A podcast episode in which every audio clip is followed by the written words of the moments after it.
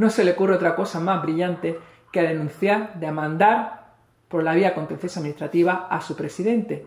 Y claro, ya tenemos sentencia. El motivo de esta rueda de prensa es porque tenemos sentencia. Sentencia desfavorable al ayuntamiento de Alfacar.